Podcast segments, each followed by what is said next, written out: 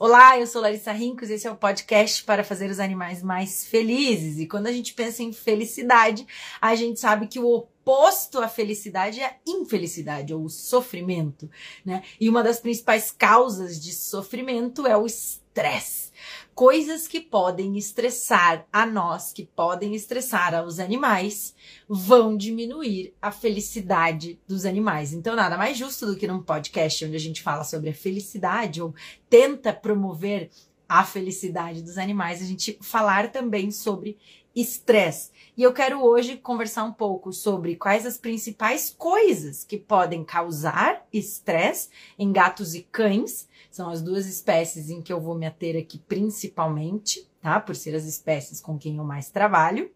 E também pensar em prevenção. Então, quais as principais coisas que podem causar estresse nos cães e nos gatos e como a gente pode prevenir que eles sofram de estresse, que eles fiquem mal com o estresse, né? Então, é alguma coisa que no meu olho, perdão. Ai, meu Deus. Então vamos lá. Primeiro, o que, que é estresse? Vocês sabem que eu gosto de conceitos, né?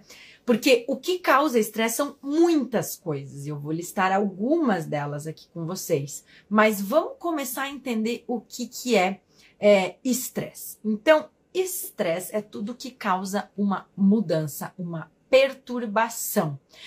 No organismo, organicamente, estresse varia em níveis, né? Então, cada órgão ou o corpo todo pode sofrer por estresse de diferentes formas, em diferentes graus, né?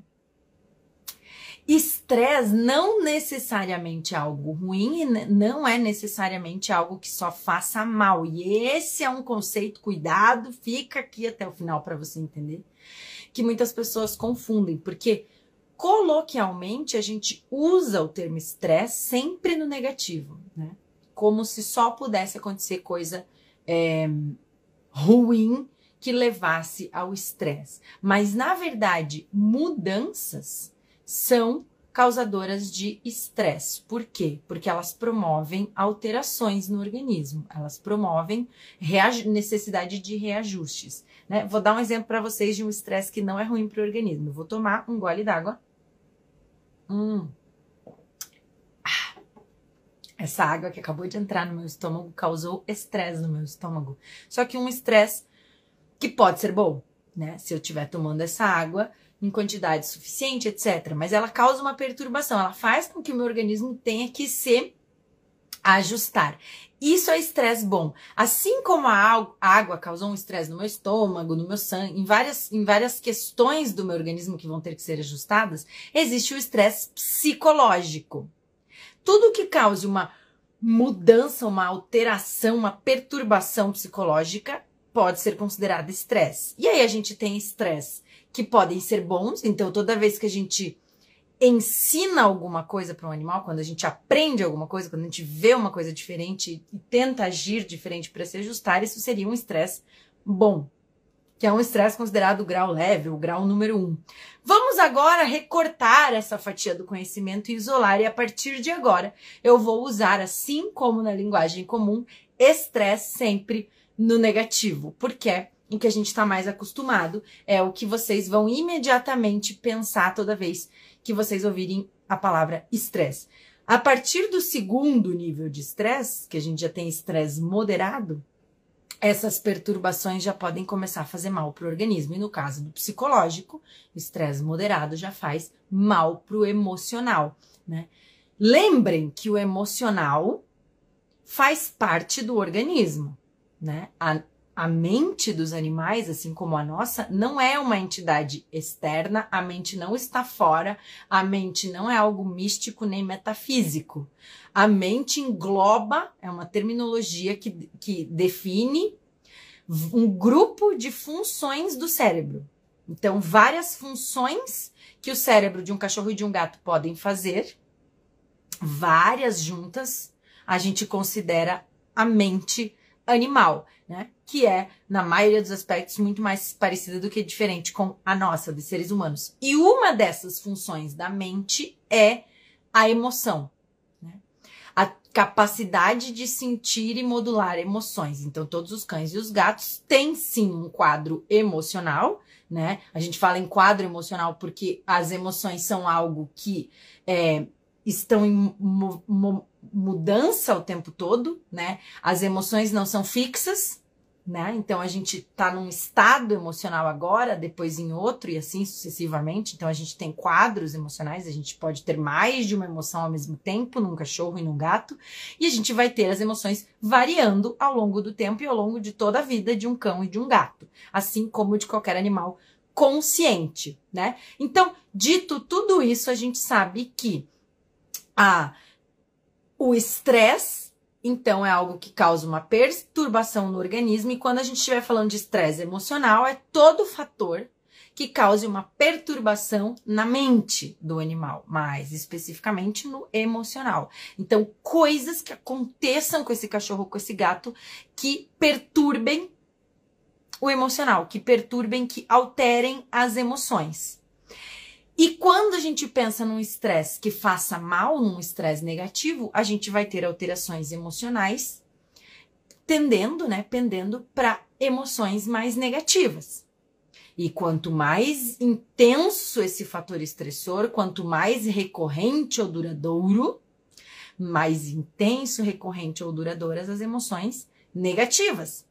Porque se as emoções variam ao longo do tempo, a gente tem que os fatores externos, os fatores estressores que vão acontecendo na vida desses animais, contribuem para essa mudança emocional. Tá fazendo sentido? Então, eu tenho coisas acontecendo todos os dias, o dia inteiro, com um cachorro, ou com um gato, ou com uma pessoa, com um coelho, com um periquito, com um camundongo, com todos os animais conscientes.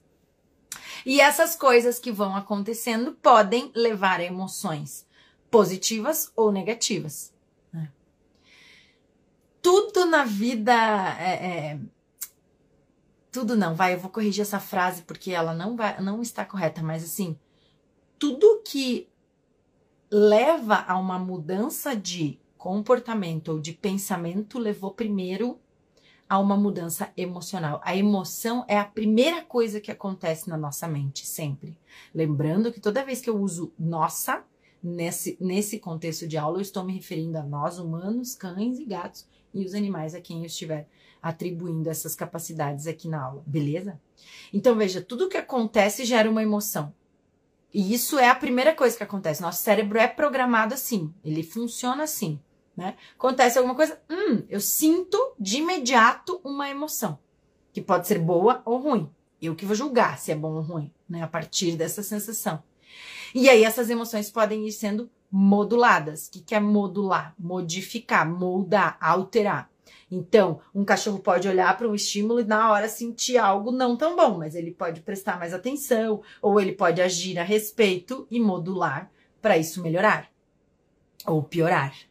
Então, o que causa estresse para um cão ou para um gato vai depender de cada indivíduo porque depende dessa percepção individual, ou seja, o que aquela coisa faz aquele cachorro sentir, e isso é complexo, porque cada indivíduo tem todo um repertório emocional único, mas existem coisas que são comuns à maioria dos indivíduos de uma mesma espécie, né?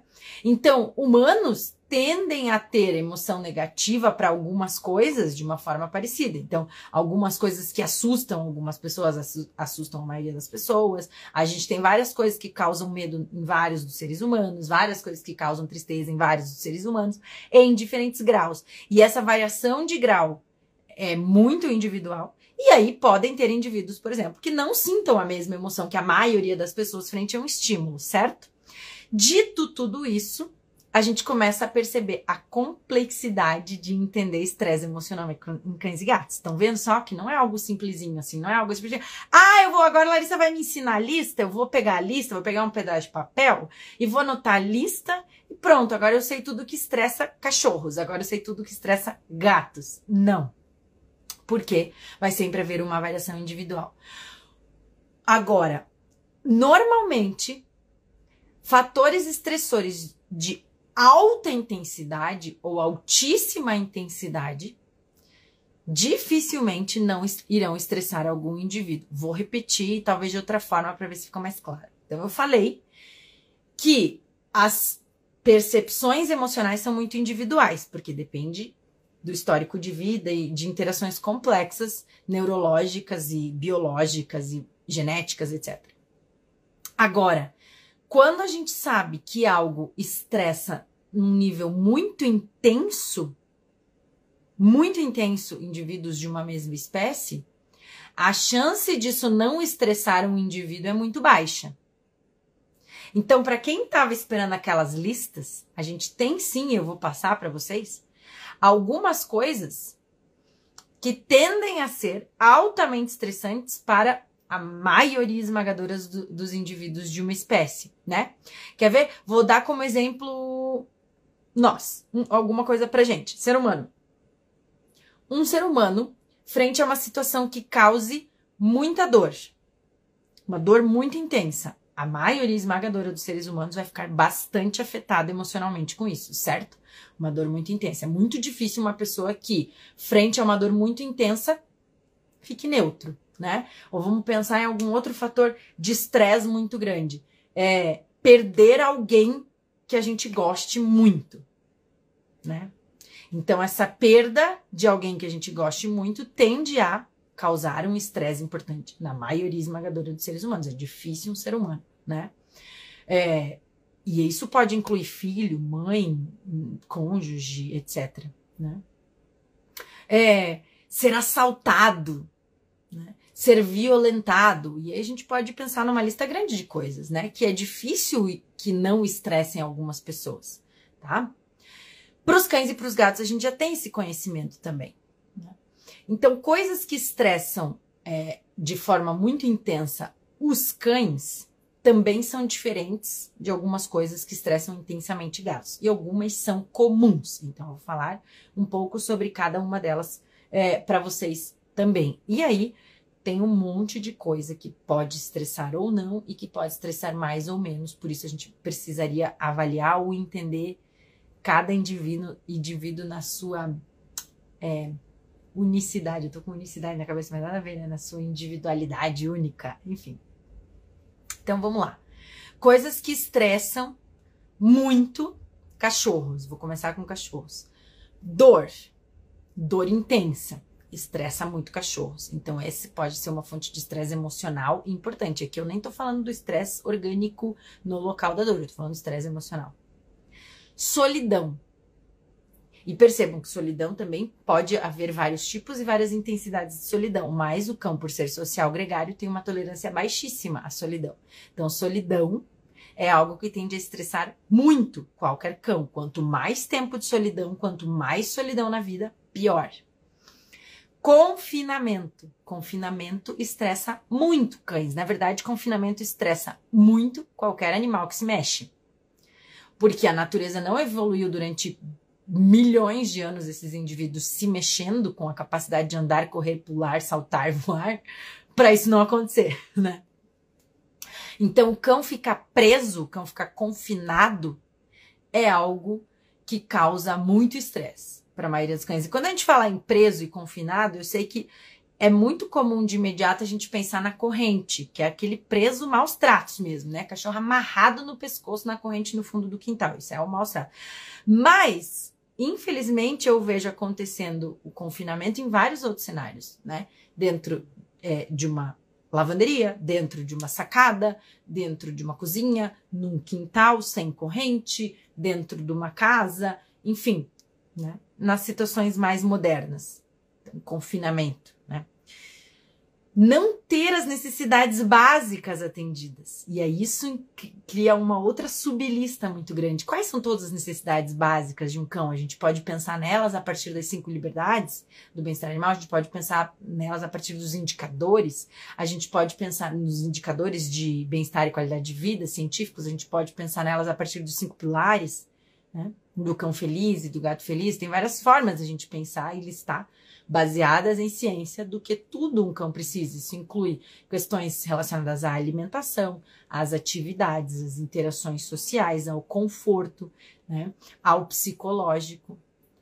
E aí o troço vai ficando mais complexo. Então, não ter as necessidades básicas atendidas estressa e muito a maioria dos indivíduos da, de uma espécie. É, não ser devidamente preparado na infância para lidar com a vida. Isso é uma outra forma de dizer não ser socializado. Cães não nascem sabendo tudo o que eles precisam para viver bem no mundo quando adultos. Eles nascem muito pouco preparados. Eles nascem biologicamente predispostos a se comportar como um cachorro, mas aprender tudo o que ele precisa para viver bem no, na vida que ele vai viver é algo altamente complexo. Então, criar um cão durante a fase de socialização, quem não sabe fase de socialização, gente, tem um monte de vídeo que eu ensino o que é no meu canal do YouTube. Inclusive, tem playlist de comportamento social, fase de socialização, convido a assistir, né? Ou estudar na literatura, tem muito conteúdo também sobre socialização, na literatura técnico-científica, tá ok? Então, se durante a infância o cãozinho não aprende a lidar com as coisas, com as atividades do mundo, não aprende a lidar com as emoções, olha que interessante, né? A facilidade de um cão sofrer estresse emocional também está relacionado ao como ele foi preparado para lidar com as emoções na infância. Olha que incrível, não é incrível isso? Eu acho incrível, isso é maravilhoso, né? A gente chama isso na veterinária de edificação emocional adequada. Edificação de edificar, de construir, né? Então, que durante a infância, que é quando o cérebro do cãozinho tá aprendendo essas coisas e precisa aprender essas coisas, ele ter é, a oportunidade de construir o arcabouço de conhecimentos que lhe permita lidar bem com as emoções. Então, por exemplo, se eu crio um filhote durante a infância já com solidão e confinamento, ele já cresce com perturbação emocional. Não aprendendo a lidar bem com as emoções, porque ele já passa por um estresse de altíssima intensidade. Então, filhotes que sofrem estresse, traumas, so, filhotes não socializados, tendem a ser mais facilmente estressáveis e mais coisas no mundo serem fatores de estresse. Qualquer coisa que cause medo é altamente estressante para cães. E aí, o que causa medo para cada cão pode variar, mas de maneira geral, interações agressivas, interações aversivas, né? So, alguns tipos de som para os quais ele não tem esse conhecimento e tenha medo, né? Indivíduos ameaçadores, né? Interações muito estranhas, então se ele não é preparado, por exemplo, para ser atendido por médico veterinário, não ter medo disso, né? Dentre outras, o cachorro pode ter medo de carro, pode ter medo de bicicleta, de moto, de cachorro até, porque medo é uma emoção altamente negativa. Então, sentir medo é altamente estressante. Né? Então, fatores que causem medo perturbam o emocional para o ruim mesmo. Assim. Alguns autores consideram que medo é a pior emoção que um animal é, pode sentir, seja cão, seja gato, seja nós, né? Vamos falar um pouquinho de gato, e na verdade a gente já começa com coisas muito parecidas. Para os gatos também, a solidão e o confinamento tendem a causar alto grau de estresse, mas o que é solidão para gato é diferente do que é solidão para cachorro, e aí entra o conhecimento do comportamento natural. Não ter as necessidades básicas atendidas também, só que as necessidades básicas de um gato não são as mesmas que as necessidades básicas de um cão. Os cinco pilares do gato feliz não são iguais aos cinco pilares do cão feliz, né? Ou a, a, os quatro grupos de indicadores de bem-estar animal de cães e de gatos não são iguais. Os nomes dos pilares e dos grupos de indicadores pode até ser o mesmo, mas tudo que está lá dentro não é. Então, a, a, necessidade básica, então, como atender todas as necessidades básicas relacionadas à alimentação de um gato, por exemplo, é diferente da alimentação de um cachorro, que é diferente da vida social, que é diferente da vida do ambiente, que é diferente do que deve ser ensinado na socialização, que é diferente do, em alguns aspectos, o enriquecimento ambiental, né? Dentre outras. Então, entender cada espécie é crucial para entender o que, que estressa ou não. Uma coisa que estressou muito cães e gatos, e que é relativamente recente ainda na nossa sociedade, foi a pandemia. Né? Eu lembro, inclusive, é uma história muito legal, onde eu posso contar para vocês, né? Como eu acabei caindo aqui, né? Em Instagram, Facebook, podcast, não tinha nada disso antes da pandemia. E na pandemia, cães e gatos, em muitas situações, começaram a sofrer. Ai, gente, vocês estão vendo isso? De estresse. Porque mudou muito a vida, mudou muito a rotina deles, né? De alguns indivíduos mudou a tal ponto que eles adoeceram do emocional, né? Mudou a, a tal ponto que eles tiveram crise de ansiedade, que eles tiveram é, é, é, depressão, que eles tiveram é, ah, afastamento das suas famílias, pararam de comer, né? Então eu atendi no consultório, inclusive, alguns pacientes durante a pandemia, no início da pandemia, com problemas sérios emocionais, porque mudou demais a rotina e mudou demais as interações e principalmente o emocional de toda a família dentro de casa. Então, quer ver um outro fator estressor que eu já posso aproveitar o gancho aqui? Um outro fator estressor na vida de cães e gatos? Emoções negativas nos humanos que moram com eles. Né? Então, um tutor estressado, um tutor ansioso, deprimido, né, nervoso, triste, essa emoção é percebida pelo cão ou gato que vive com essa pessoa, né? E isso não tem nada de místico ou energético, isso é absolutamente é, natural pela convivência, porque eles estão vendo, eles estão ouvindo, eles estão sentindo, né? Eles estão farejando, eles estão percebendo o que está acontecendo com aquelas pessoas. E de maneira geral, cães e gatos que moram com a gente gostam da gente. E toda vez que alguém que a gente gosta tá mal, a gente fica mal com isso, em diferentes graus.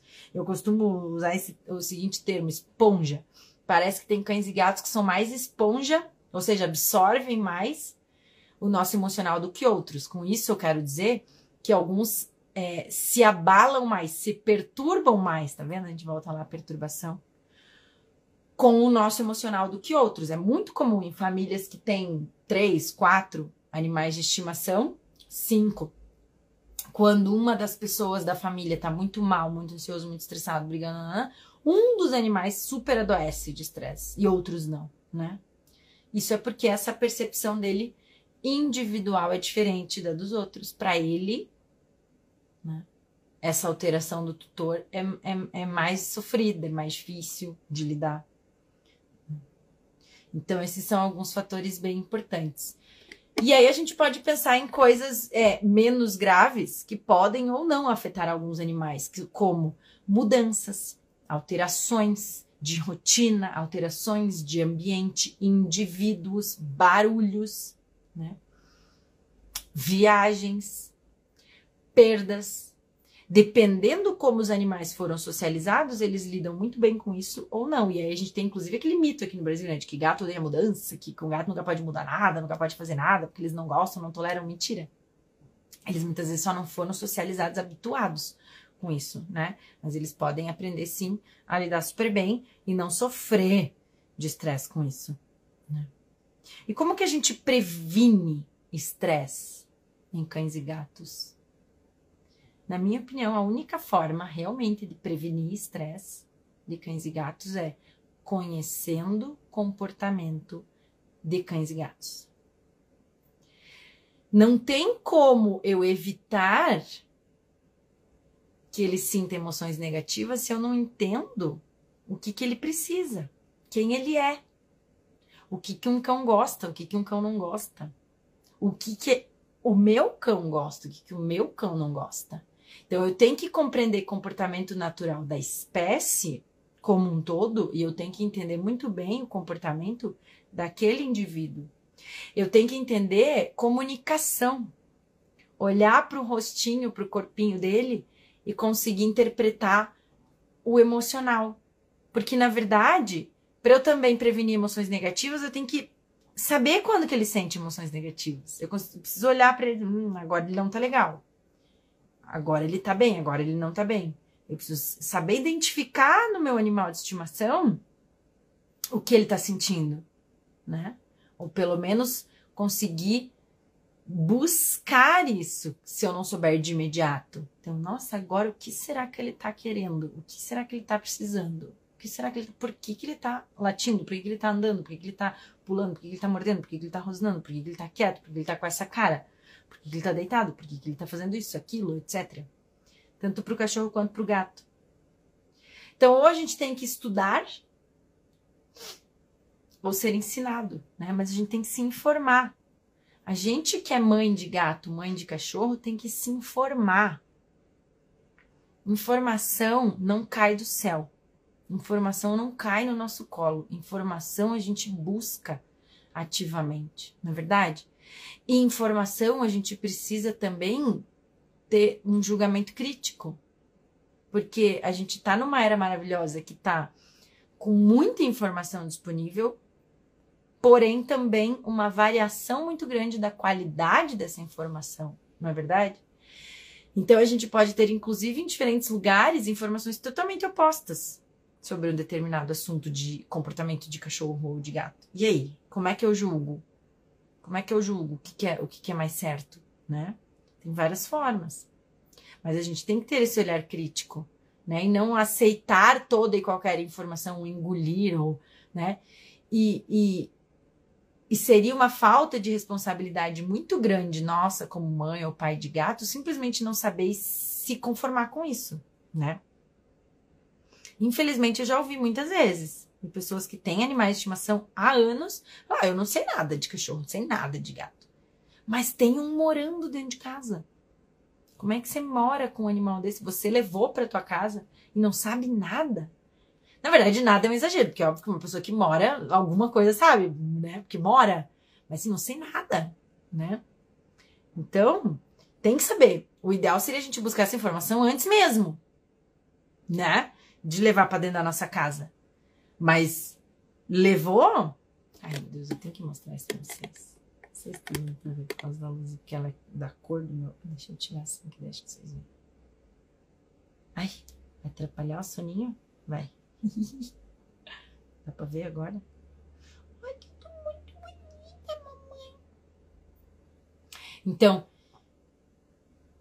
já adotou? Não buscou antes? Nunca é tarde. Nunca é tarde pra gente aprender e nunca é tarde pra gente parar de fazer cagada e começar a fazer a coisa certa. Nunca. Nem conosco, nem com nossos amigos, familiares, nem com os nossos animais de estimação, né? Então a gente entender o que, que eles realmente precisam, quem eles realmente são, né? Como fazer eles felizes, que é o oposto de causar estresse. Então, a gente conseguir entender como evitar que pro cão que eu tenho dentro da minha casa, ou pro gato que eu tenho dentro da minha casa, ou pro cliente que eu atendo no consultório, né, ou pro tutor que eu atendo como cat sitter ou como adestrador, etc. Promover o melhor para aquele animal e evitar estresse. Quer ver uma outra fonte de estresse importante que eu esqueci de mencionar, eu lembrei agora, porque eu falei de educação, de adestramento? Punição. Você brigar com um animal você punir, seja verbal ou fisicamente, um cão ou gato é altamente estressante. E sabiam que o estresse é altamente deletério para o cérebro e para o organismo como um todo? Porque o cérebro, na verdade, é o que comanda o corpo inteiro, né? Então, tudo que prejudica o cérebro acaba prejudicando. Cada vez que o animal sente uma emoção altamente negativa, cada vez que isso se repete, cada vez que se torna crônico, cada vez que o animal está vivendo num estado estressado, né, que na verdade seria ansioso, isso está destruindo o cérebro dele um pouquinho, isso está adoecendo aquele cérebro. E como consequência, adoecendo aquele organismo cada vez um pouquinho mais, né? Então, o estresse é muito ruim. É muito ruim para o psicológico, é muito ruim para o físico também, né? Na verdade, o psicológico faz parte do físico, mas essa é uma outra conversa que a gente tem que ter aqui. Então, evitar o estresse não é só um ato de, de, de consideração moral, não é só um ato de, de respeito, mas é também um ato de prevenir doenças, né? Não causar doenças e prevenir doenças, né? Aqui, ó. Vocês estão vendo, né? A cara dessa pessoa. E na verdade, o transtorno de ansiedade é uma doença que se origina de estresse crônico recorrente ou intenso, né? Se eu fosse resumir em uma frase, o que que estressa um gato O gato não poder ser gato em sua plena totalidade. Que, que estressa um cão? Um cão não poder ser cão em sua plena totalidade. E aí, por mais que essa, essa frase pareça simples e ela, ela simplifique e resume tudo, a gente tem que saber o que, que é um cão em sua totalidade, o que, que é um gato em sua totalidade. E aí, quando a gente entende essa linda complexidade, a gente consegue fazer eles felizes, né? E não ir no feeling ou no achismo. É muito fácil você achar que você sabe se um animal está estressado ou não. É muito fácil você achar que ele está feliz ou não. Achar que determinada coisa que acontece não estressa esse animal, ou achar que determinada coisa estressa. Isso é muito fácil. Isso a gente faz sem pensar. Eu acho, eu acho, pronto, falei, eu acho. Ah, eu olho ali e eu acho. Por quê? Porque eu acho. Isso é muito fácil. Mas saber de fato demanda conhecimento, demanda se informar, né? Não é porque eu ando de carro todo dia que eu entendo tudo de carro. Não é porque eu moro com um gato há anos que eu entendo tudo de gato. Não é porque eu como todos os dias que eu entendo tudo de nutrição. Não é porque eu moro com uma pessoa que eu entendo tudo de felicidade humana. Né? Só que nas relações humanas, a nossa responsabilidade, em algumas situações, é até menor do que a nossa responsabilidade com os animais, porque a gente adota, né? A gente adota eles, leva eles para dentro da nossa casa. E aí tem uma frase que eu sempre falo. Quem me segue há mais tempo sabe. Já pararam para pensar que a partir do momento que a gente adota um animal de estimação, tudo que acontece com ele depende das nossas escolhas? Então, olha o tamanho da responsabilidade. Então, diferente de uma pessoa que eu não tenho responsabilidade sobre a vida dela, se eu não quiser aprender sobre a felicidade dela, felicidade humana, o comportamento dela, ok, a vida dela não tá na minha mão. Mas a vida do teu animal de estimação tá na tua mão. E dependendo do que você fizer, ele vai ser mais ou menos feliz. Ele vai se estressar mais ou menos, né? E aí ele pode se estressar e ficar doente simplesmente porque você não sabia de nada, não é culpa de ninguém. Mas ainda assim é responsabilidade, né?